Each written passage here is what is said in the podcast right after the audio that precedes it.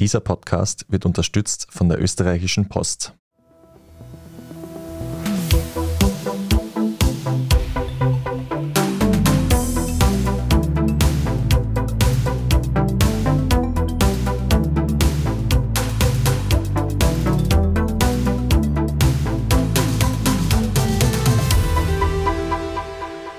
Ihr hört Edition Zukunft, den Standard-Podcast über das Leben und die Welt von morgen. Ich bin Jakob Hallinger und heute sprechen wir über die Alterung unserer Gesellschaft und was diese für unsere Zukunft bedeutet. Schon jetzt ist jeder Fünfte in Österreich über 65 Jahre alt. Bis 2080 könnte es laut Statistik Austria dann fast jeder Dritte sein. Gleichzeitig geht die Zahl der Erwerbstätigen immer weiter zurück. Auch in unseren Nachbarländern wie Deutschland ist die Entwicklung ähnlich. Wie problematisch ist diese für unser Wohlfahrtssystem und unsere Demokratie? Und was können oder sollten wir dagegen tun? Dafür sprechen wir mit dem deutschen Journalisten und Soziologen Stefan Schulz. Er hat vor kurzem ein Buch zu dem Thema veröffentlicht, mit dem Titel Die Altenrepublik. Herr Schulz, vielen Dank, dass Sie heute hier mit uns sprechen. Ja, ich freue mich für das Interesse, danke. Herr Schulz, Sie schreiben in Ihrem Buch von der Altenrepublik. Den Begriff haben Sie ja auch schon in Ihrem Titel. Können Sie uns vielleicht zu Beginn erklären, was Sie mit dem Begriff genau meinen? Also wie sieht so eine Altenrepublik konkret aus? Die Altenrepublik ist erstmal nur eine Wortwahl. Der Arbeitstitel war lange Rentnerrepublik. Ich habe dann unter meinen Hörern rumgefragt, wie könnte man es nennen. Da kamen dann auch Vorschläge wie Opakalypse Now oder Omageddon. Also man kann es in jede Klamauk oder ernsthafte Richtung drehen. Wir haben uns jetzt für die Altenrepublik entschieden, um nicht so sehr die Rente und damit so ein, naja, spezifisches Geldproblem in den Mittelpunkt zu stellen, sondern wirklich das Alter, die Alten, unser eigenes Alter, unsere Erwartungen, wir werden mal alt und ja, diesen Fokus einfach zu setzen. Und die Altenrepublik ist jetzt ein Phänomen, das zum einen volkswirtschaftlich aufgegriffen werden kann. In Deutschland wird das Erwerbspersonenpotenzial rapide schrumpfen. In den nächsten 15 Jahren gehen 18 Millionen Menschen in Rente und es kommen nur 13 Millionen jeweils 18-Jährige nach. Also da ist einfach eine Lücke von 5 Millionen Menschen erwartbar, was bedeutet mehr als jeder Fünfte. 10 Prozent, teilweise schlägt sich dann bis zu jedem Fünften nieder, werden wir einfach schrumpfen und die Menschen, die dann vormals gearbeitet haben, also gerade jetzt die Babyboomer, die in Rente gehen, werden ja nicht einfach weg sein, sondern sie werden zu versorgen sein. Also sie werden nicht nur nichts beitragen, in der Produktivität einfach rausfallen aus der Rechnung, sondern sie fallen ja auf der anderen Seite der Sozialkassen an als Sozialempfänger von den ganzen, dann vor allem Rentenzahlungen, aber auch Krankenversicherung und so weiter. Also wir haben es mit einer volkswirtschaftlichen neuen Schieflage zu tun, für die wir jetzt in Deutschland die Pioniere sind, denn nach Japan sind wir das älteste Land der Welt. Was bedeutet, für Europa sind wir die Vorreiter. Also wir machen es richtig vor, wir müssen es vormachen und es ist dadurch, dass Deutschland groß ist in Europa, auch eine echte Aufgabenstellung, die zu erledigen ist. Auf der anderen Seite ist die Altenrepublik ein Gemütszustand. Das klingt nach einem schwammigen Begriff, aber ich habe mich dafür entschieden, ganz deutlich und ganz präzise und explizit über so einen Gesamtzusammenhang zu schreiben, der uns in Deutschland einfach betrifft. Denn über das Volkswirtschaftliche hinaus, über die ganzen Anforderungen an Produktivität und Versorgungsleistung, die zu erbringen sind, was macht es mit einem Land alt zu sein? Wenn wir nicht in so einer Aufbruchssituation wie vor 50 Jahren sind und sagen, dann bauen wir einfach ganz viele Universitäten, die größten Gebäude der Welt und so, sondern wenn wir jetzt feststellen, hm, wir werden ganz schön viele Alte haben, nämlich die, die damals die Universitäten gebraucht haben in den 70ern. Und was machen wir eigentlich mit denen? Und wir haben sogar keine Konzepte. Also wir bauen die Städte gerade nicht um und wir bauen auch keine universitätsartigen großen Gelände irgendwie auf, wo sich diese Menschen begegnen können, unter welchen Bedingungen auch immer. Und es wird uns noch alles sehr beschäftigen, dass sehr viele Menschen demnächst sehr viel Zeit haben, noch sehr viel Leben vor sich haben und gleichzeitig ganz schön wenig Geld nur noch zur Verfügung haben im Vergleich zu ihrer Erwerbsbiografie. Und das wird einigen Stress uns abverlangen. Ich habe es in der Einleitung schon gesagt, in Österreich schaut die Entwicklung auch ähnlich aus wie in Deutschland. Was sind so die Gründe eigentlich für diese Alterung? Also Sie haben es ja jetzt vorher schon gesagt, also es ist die Babyboomer-Generation, die dann in Pension geht. Aber was sind so die anderen Gründe? Also ist die junge Generation jetzt auch weniger erfreut daran, vielleicht jetzt mehr Kinder zu haben, wie man auch immer wieder hört in der Öffentlichkeit und von dem Sie ja auch schreiben? Also wo machen Sie da diese Gründe fest? Ja, also wir haben zum einen ganz harte demografische Kennziffern, die wir kennen. 1971 ist das Jahr, wo in Deutschland die Geburtenzahl pro Frau, also die Kinder pro Frau oder sagen wir mal pro zwei Menschen, die reproduktionsfähig sind, unter 2,1 fällt. In den 80ern begann schon die CDU damals, ehemalige Familienminister zu beauftragen, schaut euch doch mal diese Lage an, das geht doch nicht gut aus. Also wir kommen ja in den Schrumpfen rein.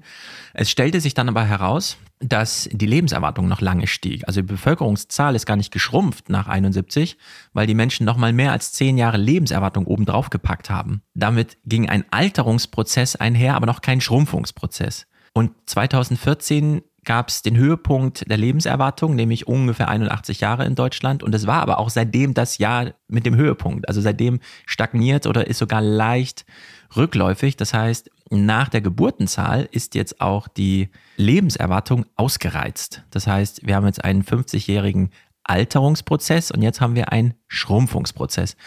Und dieser Alterungsprozess setzt die deutsche Volkswirtschaft schon seit einer Weile unter Druck. Wir konnten das immer mal wieder auffangen. Beispielsweise vor 30 Jahren, als auch schon es ein bisschen knapp wurde in Bayern und Baden-Württemberg, in diesen industriestarken Bundesländern. Und plötzlich gingen die Grenzen auf. Und es gab eine innerdeutsche Migration von drei, vier Millionen Menschen, die als junge, neue Arbeitskräfte, die man gar nicht erst durch eine Kindheit versorgen musste, sondern die kamen im richtigen Alter und fertig ausgebildet, einfach nach Westdeutschland. Und die wollten auch kommen und die haben Anschluss gefunden, die sprachen die deutsche Sprache. Und das konnte uns sehr verschleiern, dass wir eigentlich die Volkswirtschaften schon hätten so ein bisschen anpassen und umbauen müssen. Wir haben zum Beispiel niemals Rentenfonds über Unternehmensgewinne abgesichert, wie das die Niederländer gemacht haben, die heute einfach ein Billion Euro Vermögen haben, dass sie da anders verteilen. Und wir in Deutschland haben einfach, ja, es geht ja, es wächst ja weiter und man hat sich darauf ausgeruht, dass einfach sehr viele junge Menschen aus Ostdeutschland kamen. Jetzt sind wir aber an dem Punkt, wo diese Binnenmigrationswelle ausgeschöpft ist wo die Lebenserwartung ausgeschöpft ist, wo wir vielleicht noch ein bisschen mit einem Jahr mehr Lebensarbeitszeit und dann so Rentenalter 68, aber das wird ganz schlecht angenommen von den Deutschen, also es ist keine Option. Wir sehen auch, dass die osteuropäische Migration kaum noch vorhanden sein kann, weil auch Bulgarien, Rumänien, Ungarn Länder sind, die wirklich alt sind und auch schon auf Schrumpfungspfad. Also es gibt einfach nicht mehr genug Menschen, die man nach Deutschland locken kann. Die Familien leben inzwischen seit zehn Jahren in Deutschland unter einer Wohnkosteninflation, die über zehn Prozent liegt. Wir haben jetzt gerade erheblichen Stress in Deutschland, in Österreich kennen Sie das ja auch. Aber die 10% wurden noch nicht geknackt in der allgemeinen Inflation. Dass wir schon seit zehn Jahren bei den Wohnkosten jedes Jahr eine Steigerung von 10% haben, die die abfedern und auffangen müssen, die die neuen Mietverträge unterschreiben. Nämlich die jungen Menschen, die jetzt gerade in die urbanen Zentren ziehen, um dann eigentlich Familie gründen zu wollen. Und man fragt die dann so, ja, wieso traust du dir denn die Familie nicht zu? Und wieso gibt es denn bei dir keine Altersvorsorge? Ja, weil all mein Geld von dem für die Wohnkosten drauf geht. In Frankfurt am Main kosten 30 Quadratmeter 1000 Euro. Und dieser volkswirtschaftliche Druck, den fangen gerade die Jungen Menschen auf, die sich natürlich, wenn man sich einmal die Kennziffern anschaut, keine Kinder zutrauen. Und wenn sie sich ein Kind zutrauen, dann relativ spät, wenn schon das mit dem Wohnen und den Arbeiten in richtig festen Bahnen ist und man sagt, okay, jetzt trauen wir uns ein Kind zu, aber dann ist man auch schon 38 und dann kriegt man nicht noch drei Kinder, sondern dann hat man das eine Kind, das eine Wunschkind und bei dem bleibt es dann meistens auch. Wenn man über das Thema Alterung spricht, dann geht es ja oft um diese finanziellen Aspekte, die Sie ja jetzt auch schon angesprochen haben. Also so wie kann man das überhaupt noch finanzieren etc., fehlt dann das Geld für die Menschen, die alle in Pension gehen. Sie schreiben in Ihrem Buch aber auch, dass es ein neues Spiel zwischen Demokratie versus Demografie geben wird. Was meinen Sie damit genau? Ja, ich beschreibe nicht nur das Spiel, sondern sage auch, wie es ausgeht, nämlich dass die Demografie die Demokratie Schachmatt setzt. Wir haben ja die Erfahrung gemacht, dass wir uns jetzt eigentlich in Europa flächendeckend auf Demokratie geeinigt haben. Das ist die Erfolgsgeschichte der letzten 150 Jahre realer und ideenpolitischer Geschichte. Und jetzt stellen wir fest, in einigen ostdeutschen Bundesländern gibt es demnächst mehr Menschen mit Pflegestufe als Wähler unter 30. Und wir haben flächendeckend das Phänomen, dass wir, wenn wir die Wahlbeteiligung noch mit reinnehmen, und es gehen sehr viel alte wählen und sehr viel jüngere schon nicht, weil sie schon gar keinen Sinn mehr daran sehen, weil ihre Themen eh nicht vorkommen, dass in Bundestagswahlen heute die über 60-Jährigen dreimal mehr Stimmgewicht haben als die unter 30-Jährigen. Was bedeutet, dass jeder Wahlkämpfer sein Budget genau überlegen muss. Gehe ich in die Alten oder gehe ich in die Jungen? Und wenn die Konkurrenz einen Wahlerfolg bei einem Älteren hat, müsste man das mit drei Erfolgen bei den Jüngeren aufwiegen. Und damit sagt man sich, nee, dann gehen wir in die Themen der Älteren, kämpfen um die Älteren, weil die einfach so viel Stimmgewicht reinbringen, dass wir die Jüngeren außen vor lassen. Und so war es ja auch. Wir haben in den letzten Bundestagswahlen nicht über Wohnkosten gesprochen, nicht über Lebenshaltungskosten, nicht über die Bildungspolitik, auch wenn sie Ländersache ist. Es ist ein gesamtdeutsches Thema, das man da einfach anbringen kann. Und was wir stattdessen haben, ist eben Diskussionen, wie sie sind, ganz kleine Aufgeregtheiten über tagesaktuelle politische Themen, die so gar keine Tragweite und Perspektive bieten, sondern die einfach nur so eine Aufgeregtheit abbilden. Wir haben das jetzt schon wieder mit Friedrich Merz, der irgendwie vom Sozialtourismus der Ukraine-Flüchtlinge und so weiter, obwohl wir eigentlich, wenn wir die Demografie ernst nehmen, sagen müssten, wenn doch Menschen und es ist wirklich keine gute Weltlage durch einen Krieg flüchten, können wir denen hier nicht wirklich ein Angebot machen, sodass es Win ist für die deutsche Demografie, für die Betroffenen, für diejenigen, die hier auch wirklich ganz konkret Hilfe brauchen in ihren Unternehmen und so weiter, weil sie keine Mitarbeiter mehr finden. Und ja, diese Schieflage stellt sich jetzt ein. Wir werden einen ganz großen Stress bekommen, die Themen, die wirklich relevant sind, noch zu thematisieren, weil wir, wenn wir einfach nur nach der Demografie gehen, uns naja, diejenigen, die Hilfe brauchen, sind die Jüngeren. Die Älteren auch, aber sind vor allem die Jüngeren und die gehen jetzt gerade komplett unter. Und das wird noch einigen Stress bedeuten. Auf der anderen Seite bin ich auch immer wieder beeindruckt, wie wenig wir darüber diskutieren, dass die Jüngeren nicht thematisiert werden. Also wir haben nicht mal so einen Metadiskurs darüber, dass die Jungen nicht thematisiert werden, geschweige denn, dass wir über ihre Themen diskutieren. Und diese Schieflage ist besorgniserregend. Man hat ja doch das Gefühl, also wenn man von Bewegungen wie Fridays for Future liest oder hört oder vielleicht sich selbst daran beteiligt, dass sich doch viele junge Menschen da in der Hinsicht zumindest engagieren und versuchen auch politisch viel weiterzubringen. Ja, Fridays for Future ist ganz interessant für diesen Gemütszustand, weil sich die Jungen, obwohl sie volkswirtschaftlich, also während die sich gerade fürs Klima einsetzen, erleiden die ja, dass sie als Studenten noch eine Mietbürgschaft von ihren Eltern brauchen, um überhaupt studieren zu können. Und das ist gar kein Thema auf der Straße. Auf der Straße ist Thema das Klima, weil da kann man sich alle so ein bisschen zu verhalten. Das betrifft einfach alle und da schafft es Fridays for Future auch ganz gut, einen Generationenkonflikt zu vermeiden, denn auch für die Alten ist das nicht besonders gut, wie es gerade läuft. Ja? Also wenn die nächsten 20 Jahre hier die Hitzetage zunehmen, dann ist das vor allem für über 65-Jährige ein echtes medizinisches Problem. Und Fridays for Future schafft es, diesen Konflikt zu vermeiden, aber gar nicht über die Stränge zu schlagen, sondern einfach nur zu sagen, wir wollen eigentlich nur eurer völkerrechtliche Abmachung, nämlich das Paris-Abkommen, dass ihr das wenigstens einhaltet. Wir haben nicht mal eine eigene Forderung, sondern wir wollen nur, dass das, worauf ihr euch schon geeinigt habt, eingehalten wird. Also da sieht man auch die Zaghaftigkeit und der Unmut, der sozusagen drinsteckt. Also Fridays for Future macht zu Recht keine Generationendiskussion draus, aber ich denke mir so, das ist schon krass, dass bei so einem großen Thema dann doch so wenig eigener Leidensdruck noch mit eine Rolle spielt, weil sie sich gar nicht trauen, den noch anzubringen, sondern sie ziehen sich zurück auf dieses, haltet wenigstens eure volksrechtlichen Abmachungen ein, mehr wollen wir gar nicht. Und dieses mehr wollen wir gar nicht, das finde ich super interessant.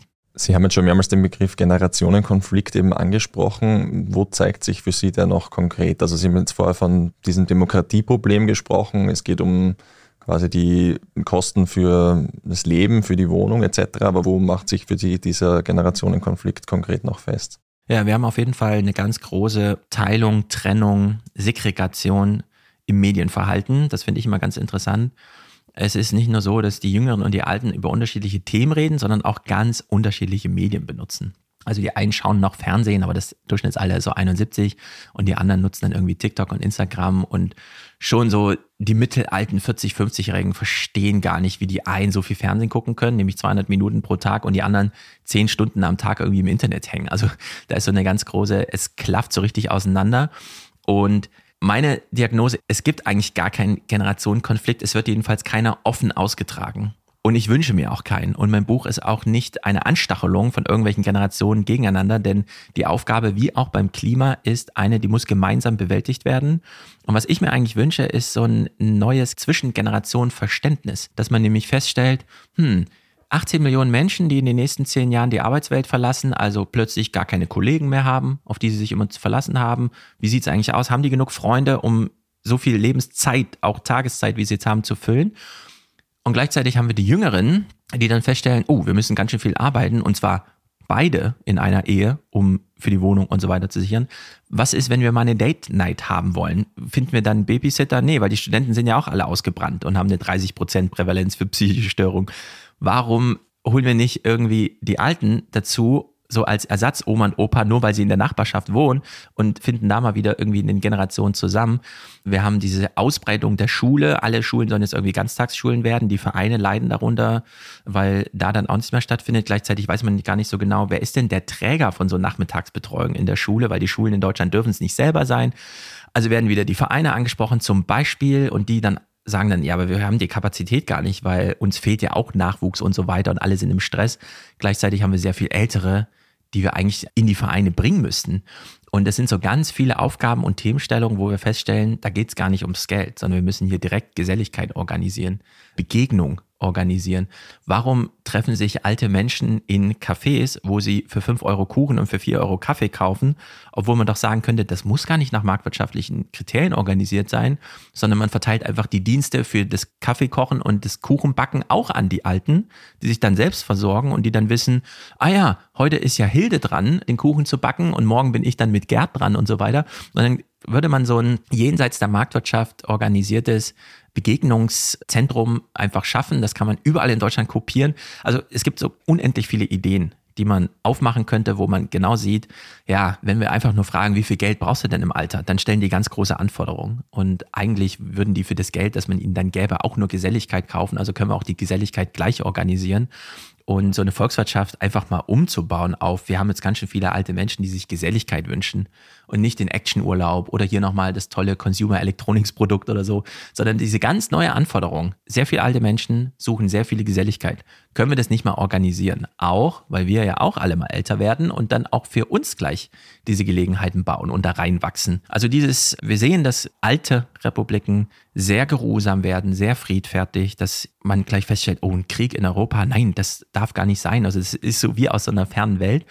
Aber dass man diesen kleinen Schritt noch weitergeht und sagt, ja, diese Friedfertigkeit und dieser Wunsch nach Geselligkeit, dem kommen wir jetzt richtig entgegen. So wie in England. Man gründet einfach ein Bundesministerium für Einsamkeit und es kümmert sich dann wirklich darum. Das findet alles nicht statt und das ist ein großes Drama, weil wir damit viele individuelle Dramen einfach abfangen könnten. Sie schreiben ja auch, es braucht dafür neue Wohnprogramme, neue Ideen für gemeinsames Wohnen, aber wollen nicht gerade viele ältere Leute eher dort wohnen bleiben, wo sie die letzten, die vergangenen Jahre quasi gewohnt haben? Also sind da eher nicht viele da kritisch gegenüber dem, woanders jetzt hinzuziehen, wo sie sich dann womöglich nicht heimisch, nicht wohlfühlen? Ganz genau. Das ist eines der interessantesten Paradoxe überhaupt. Wenn man die Deutschen fragt, sagen sie, Hä? ich soll mich von meinem Eigenheim trennen? Nee, das mache ich nicht. Und dann stellt man fest, ja, 75 Prozent der über 75-jährigen Seniorinnen wohnen allein. Also wirklich verwitwet, wie auch immer, allein gelassen, zurückgelassen in 80 Quadratmeter großen Wohnungen, die man früher als Familie brauchte und von denen man einfach nicht lassen kann. Und der größte Wunsch der Deutschen ist dann immer, die Alten nicht nochmal was Neues zuzumuten, sie bloß da zu lassen in der gewohnten Umgebung, so heißt es dann immer. Die Studienlage sagt aber, es kann einem nichts Besseres passieren, als mit 70 oder 75, also kurz bevor man selber feststellt, oh, ich brauche jetzt Hilfe und Pflege, nochmal umzuziehen, nochmal eine neue Nachbarschaft, nochmal raus aus der alten Nachbarschaft, wo man genau weiß, wer wo in der Straße wohnt, man sich schon seit ewig mit den Leuten langweilt vielleicht auch oder zerstritten hat, sondern da nochmal ganz neue Primärerfahrungen machen, wie so ein kleines Kind, das natürlich in den Kindergarten geht und dann zwei Jahre später in die Grundschule und vier Jahre später ist schon wieder alles neu und dann geht man auch noch nachmittags in den Verein und alle Jahre lernt man ganz neue soziale Kontexte kennen und das bringt ja auch die Sozialisierung und macht die Menschen dann fit für Gesellschaft. Und genau diese Wandel, nochmal alles neu machen zu können, ist eigentlich und da gibt's Studienlagen dazu. Ein ganz großer Gewinn, der auch wirklich dadurch, dass man auch das Gehirn fast nochmal umprogrammiert, nach 40 Jahren Berufsleben, wo sehr viel Wiederholung und Routine stattfindet, dass man da nochmal ganz neue Gelegenheiten, andere Menschen und auch sich selbst nochmal neu kennenlernt. Aber davon sind wir in Deutschland ganz, ganz, ganz weit weg. Es ist wirklich erstaunlich und erschreckend. Wenn man in Holland im Urlaub ist, sieht man, wie offen da gelebt wird, dass jedes Wohnzimmer einsehbar ist, dass man genau sieht, wer besucht ja gerade wen und man sich dann auch Geselligkeit wünscht. Wir kennen diese eher auf der Straße die Tage verbringenden Lebensstile in Südeuropa und wir Deutschen klammern an unserem Eigentum und können von der Wohnung nicht lassen. Dabei wissen wir, wir ticken wie alle Menschen. Wir wünschen uns im Alter, vielleicht auch schon früher, aber spätestens im Alter eigentlich einen ganz kleinen privaten Rückzugsraum und eine ganz große soziale Gemeinschaft, in der wir leben. Das beginnt beim gemeinsamen Essen und so weiter. Ich arbeite im Buch mit so einer Idee des Urlaub bis zum Lebensendes, dass man einfach jede Woche vier Programmpunkte hat und niemals alleine ist. Und das ist in Deutschland irgendwie noch ganz fern. Und das ist super schade, denn wir verschwenden und vergeuden da sehr viel Gelegenheit auf sehr viel Lebensfreude und Spaß auch einfach. Das Zufriedenheitsniveau ließe sich, glaube ich, sehr leicht, sehr krass erhöhen, aber man traut es sich nicht zu. Wie könnte man diese Idee, von der Sie jetzt sprechen, dann diesen Menschen trotzdem näher bringen, vielleicht schmackhafter machen, wenn man es so bezeichnen will? Ja, beispielsweise durch Vorbilder. Henning Scherf ist ein Bürgermeister in Bremen gewesen, der dann auch im Alter so dieses WG-Leben propagierte, dazu viel publizierte und jeder, der sich mit solchen Sachen beschäftigt, diese Bücher liest oder auch so kleine Reportagen sieht, wie man auch leben könnte, in so Kiezen, alles ist in Fußweite, man muss nicht groß in den Bus steigen, man ist nicht auf fremde Hilfe angewiesen, weil alles irgendwie nah ist und man weiß, von wem man sich Unterstützung finden lassen kann. Das wird in Deutschland auch nicht vorgelebt. Es gibt mittlerweile so Pilotprojekte, wo das gut funktioniert und wer sich damit beschäftigt, sieht auch, so will man selber im Alter leben. Also niemand sieht das und denkt, ach du großer Gott, das ist ja ganz schlimm, die sind ja die ganze Zeit den Menschen ausgesetzt. Ich will zurück in meine Eigentumswohnung und nur einmal die Woche zum Arzt und dann auch nur sieben Minuten Gespräch führen. Nee, es geht ganz anders. Und ich würde sagen, über die Vorbildhaftigkeit klappt es noch am ehesten. Und das Zweite ist, die Kinder die auch schon ankommen und an eigene Familien gründen, müssen auch ihre Eltern ein bisschen dazu drängen, aus ihren Routinen auszubrechen. Wir wissen alle, wie es ist, dass man irgendwann auch, nachdem man seine Kinder erzieht, dann übergeht und sich um seine eigenen Eltern wie kleine Kinder kümmern muss. Also da gibt es ja auch einige lustige Filme und Literatur zu. Aber den Eltern selber nochmal richtig was zuzumuten und abzuverlangen und zu sagen, nee, hör mal zu, ich habe eine bessere Idee als die, die dir gerade nach 40 Jahren Routine und Langeweile kommen. Wir probieren das jetzt mal aus. Ja, als Familie gemeinsam organisieren wir dir jetzt ein neues Leben im Alter.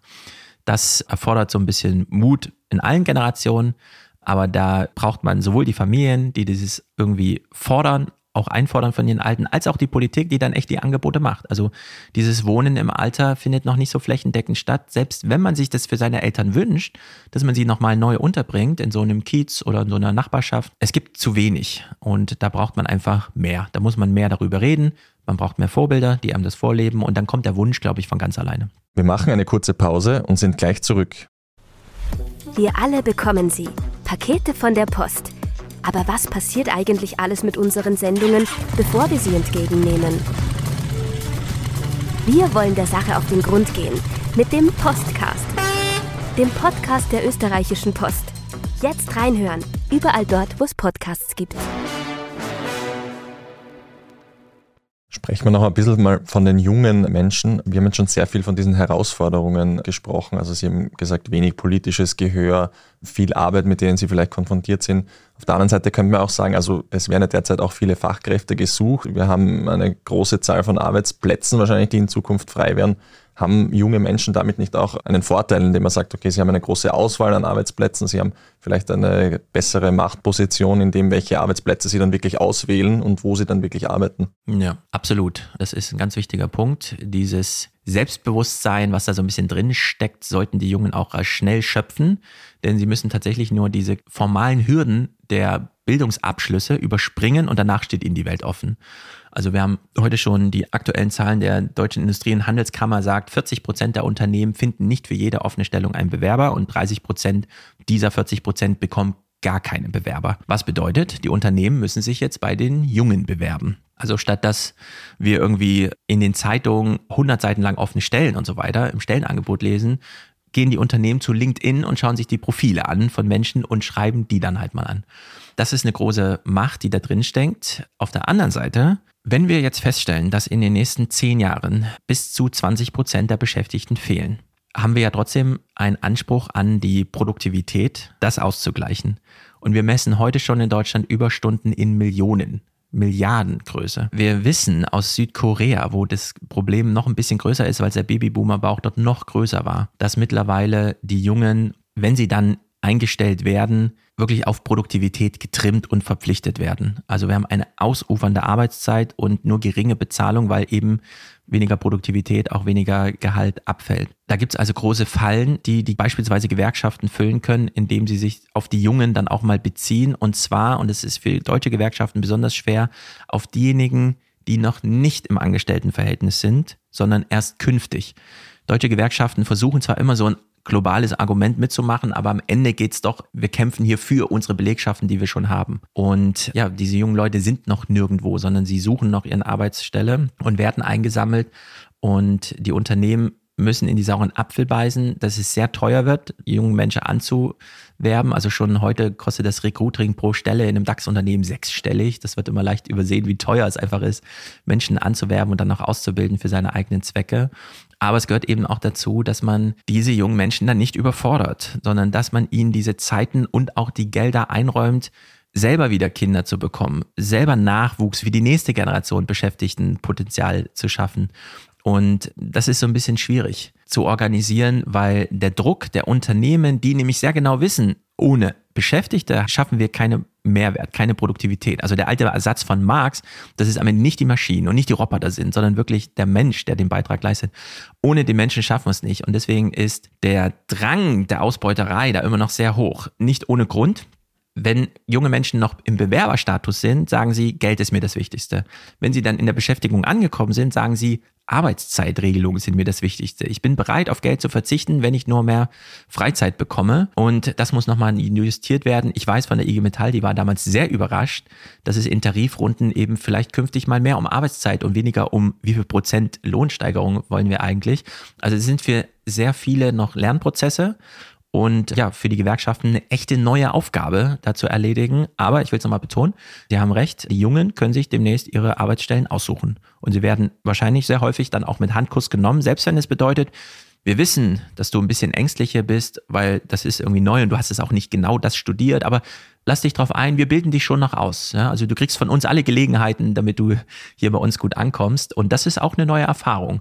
Es ist ganz interessant, dass die deutschen Nachrichten immer wieder so, ja, die Lieferketten und der Krieg und so weiter, alles ist düster, aber der Arbeitsmarkt zeigt sich robust. Und da denke ich mir immer, ja klar zeigt er sich robust. Es sind eben zu wenige da. Also da wird es auch nochmal eine neue Justierung in der deutschen Beobachtung geben, dass man gar keine Angst mehr vor Massenarbeitslosigkeit hat, sondern genau von dem Gegenteil. Und wir wissen noch nicht genau, was das eigentlich bedeutet. Ja, also da haben wir gar keine Erfahrung mit. Wie lässt sich das dann trotzdem in Summe alles finanziell stemmen? Also wie können die Pensionen von denen, die jetzt dann bald in Pension gehen, finanziert werden? Wie viel bleibt dann vielleicht den Jungen, wenn sie eines Tages in Pension gehen? Wie werden sie dann trotzdem vielleicht länger arbeiten müssen, wenn wir alle länger arbeiten müssen eines Tages?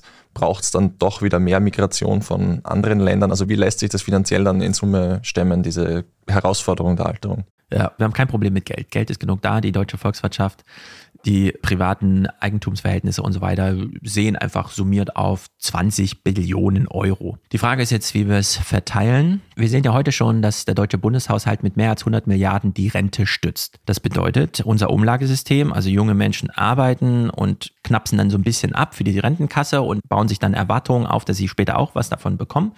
Das wird ja schon gestützt durch 100 Milliarden aus dem Bundeshaushalt. Und beim Bundeshaushalt ist ja das Besondere, da kann ja alles als Geldquelle dienen. Man muss nur politisch darüber entscheiden. Also man könnte jetzt sagen, ja, dann müssen wir die Rentenbeiträge erhöhen. Also von dem ohnehin schon, ja, teilweise sehr knappen Einkommen nehmen wir noch mal ein bisschen mehr weg, obwohl wir wissen, dass die ganz schön viel für ihre Wohnkosten brauchen. Oder man sagt sich, ja, dann ist das jetzt der Moment, wo wir es von der Arbeit entkoppeln, wo wir als Geldquelle für die Alten nicht mehr die Arbeit der Jungen nutzen, sondern einfach alle Geldquellen, die im Bundeshaushalt zur Verfügung stehen können. Und das kann ja wirklich alles sein. Also wir könnten die drei bis 400 Milliarden Erbschaften, die jedes Jahr in Deutschland jetzt anfallen, anders besteuern, dass nämlich nicht nur drei, vier Prozent nominal abgegriffen werden, sondern einfach 30, 40 Prozent. Wir können mit Unternehmensgewinnen anders umgehen, so wie auch die Niederländer, die einfach jedes Unternehmen verpflichten, in eine Betriebsrente zu investieren und da nicht direkt von dem Arbeitslohn Lohnnebenkosten abzugreifen, sondern auch einfach aus dem Ertrag des Unternehmens muss das geschöpft werden.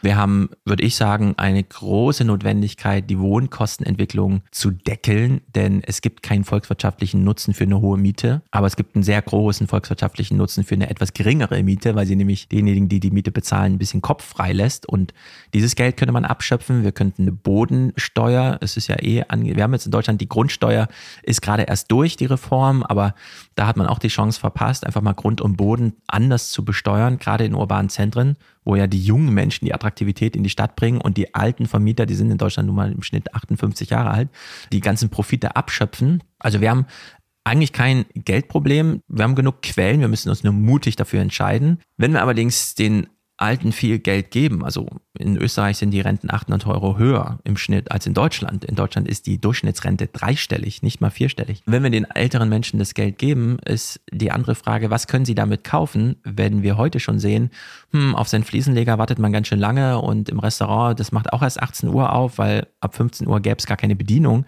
und so weiter. Also wir kommen jetzt langsam in diese Schieflage rein, dass eine schrumpfende Volkswirtschaft uns wirklich doch das Problem stellt, dass wir mit Geld nicht mehr alles machen können. Also das Geld selbst als Medium, das uns Sachen ermöglicht, ausfällt. Und das ist eine ganz neue Erfahrung. Aber wir haben jetzt 400 Jahre lang Wachstum erlebt also das volkswirtschaftliche Wachstum hing ganz eng an dem Bevölkerungswachstum und jetzt schrumpft die Bevölkerung und damit schrumpft auch die Volkswirtschaft.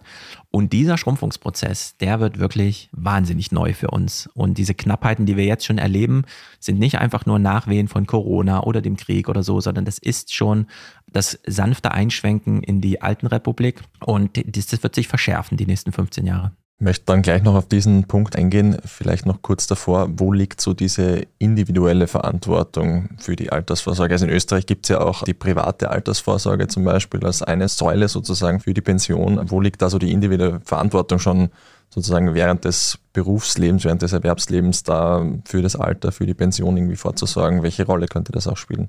Also ich sitze hier in Frankfurt am Main. Das ist eine sehr wahnsinnig reiche Stadt, vielleicht eine der reichsten Regionen Europas was allerdings nicht bedeutet, dass das sich individuell niederschlägt, sondern mehr als die Hälfte der Menschen in dieser Stadt verwenden mehr als 40 Prozent ihres Einkommens, ihres Monatseinkommens fürs Wohnen. Einfach nur fürs Wohnen. Und jetzt haben wir eine Inflation von 8 Prozent und eine Energiepreiskrise. Klar kann man die individuelle Verantwortung irgendwie sehen, ja, ihr habt nicht für euer Alter vorgesorgt. Es gäbe ja die Möglichkeit, wie auch immer, über Aktien, über Investitionsmöglichkeiten, aber es gibt ja keinen finanziellen Spielraum auf individueller Ebene.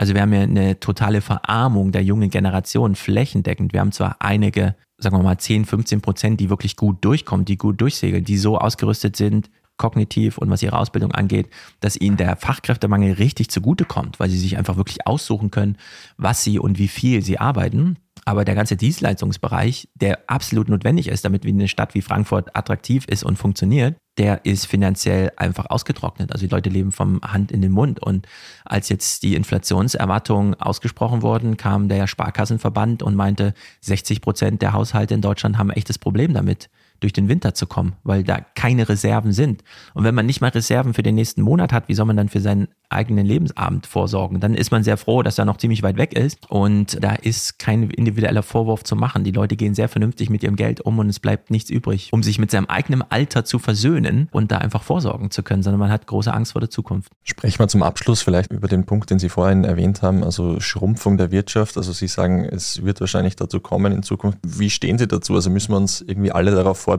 dass wir künftig auch mit weniger Wohlstand auskommen müssen? Werden wir. Und wir kennen ja den Schrumpfungsdiskurs aus der Klimadiskussion. Da allerdings wünschen wir uns einfach, weil wir so eine Rechnung machen wie, wenn wir weniger verbrauchen, dann belasten wir auch die Natur weniger. Dann stellen wir aber fest, es gibt eine Realität und wir verbrauchen dann doch nicht weniger und belasten die Natur eben.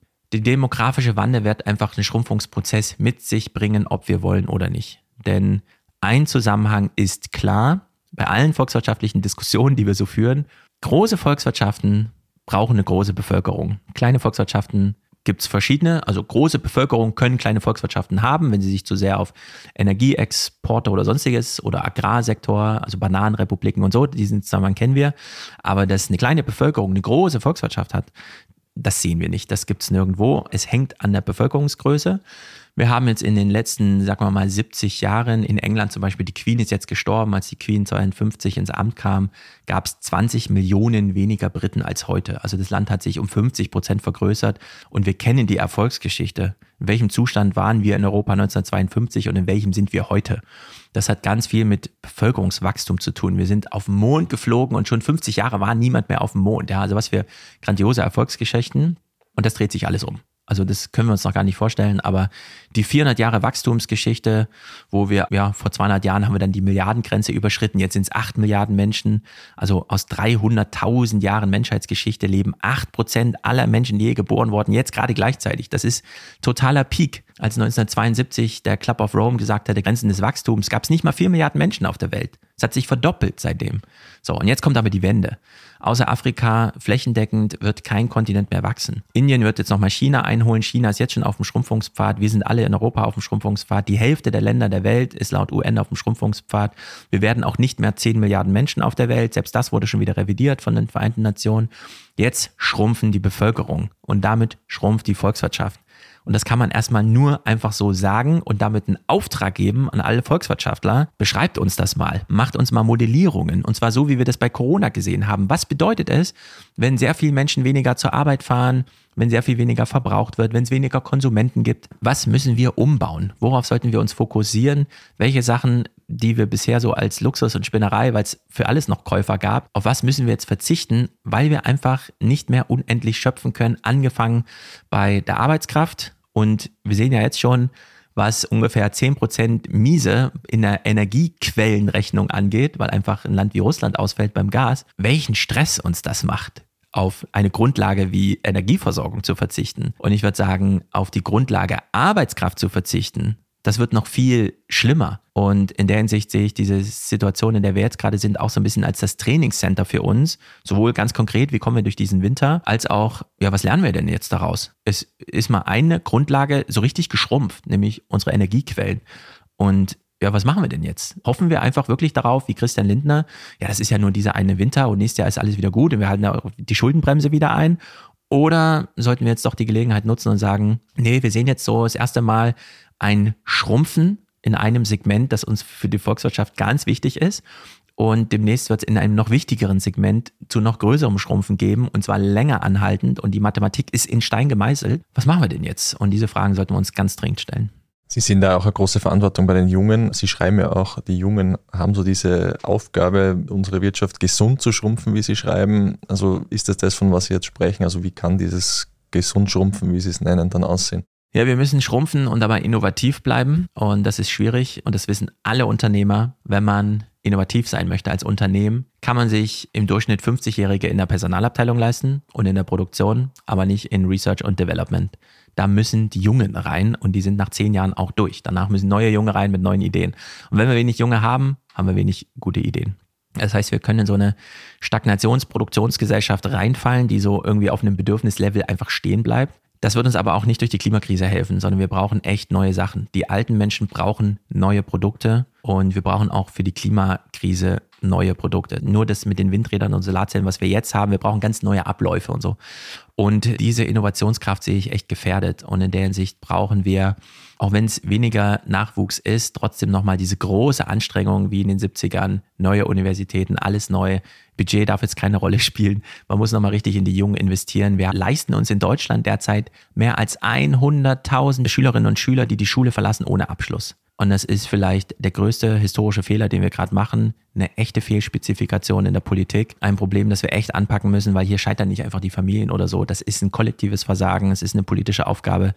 Und das muss jetzt angegangen werden. Also wir dürfen diese kleinen Reservoirs, die wir noch haben, nicht einfach so verschwenden. Wir jammern darüber, dass in Russland jetzt gerade das Gas einfach abgefackelt wird, statt zu uns geschickt zu werden. Und gleichzeitig lassen wir mehr als 100.000 Schülerinnen und Schüler ohne Abschluss aus den Schulen. Also das ist einfach kein haltbarer Zustand. Und da brauchen wir dringend Aufklärung und dann auch Lösungen für diese Probleme. Herr Schulz, vielen Dank für das Gespräch heute. Ja, ich danke Ihnen. Damit auch ein herzliches Dankeschön an euch, liebe Hörerinnen und Hörer. Was denkt ihr, welche Auswirkungen die Alterung in Zukunft haben wird? Schreibt uns euren Kommentar auf derstandard.at slash Zukunft. Dort findet ihr auch viele weitere Artikel rund um das Leben und die Welt von morgen. Wenn euch der Podcast gefällt, dann lasst uns eine Bewertung da. Unterstützen könnt ihr uns wie immer, wenn ihr für den Standard zahlt, zum Beispiel mit einem Abo. Alles weitere dazu auf abo.derstandard.at. Die nächste Folgeedition Zukunft erscheint wie immer in zwei Wochen. Bis dahin, alles Gute. Tschüss.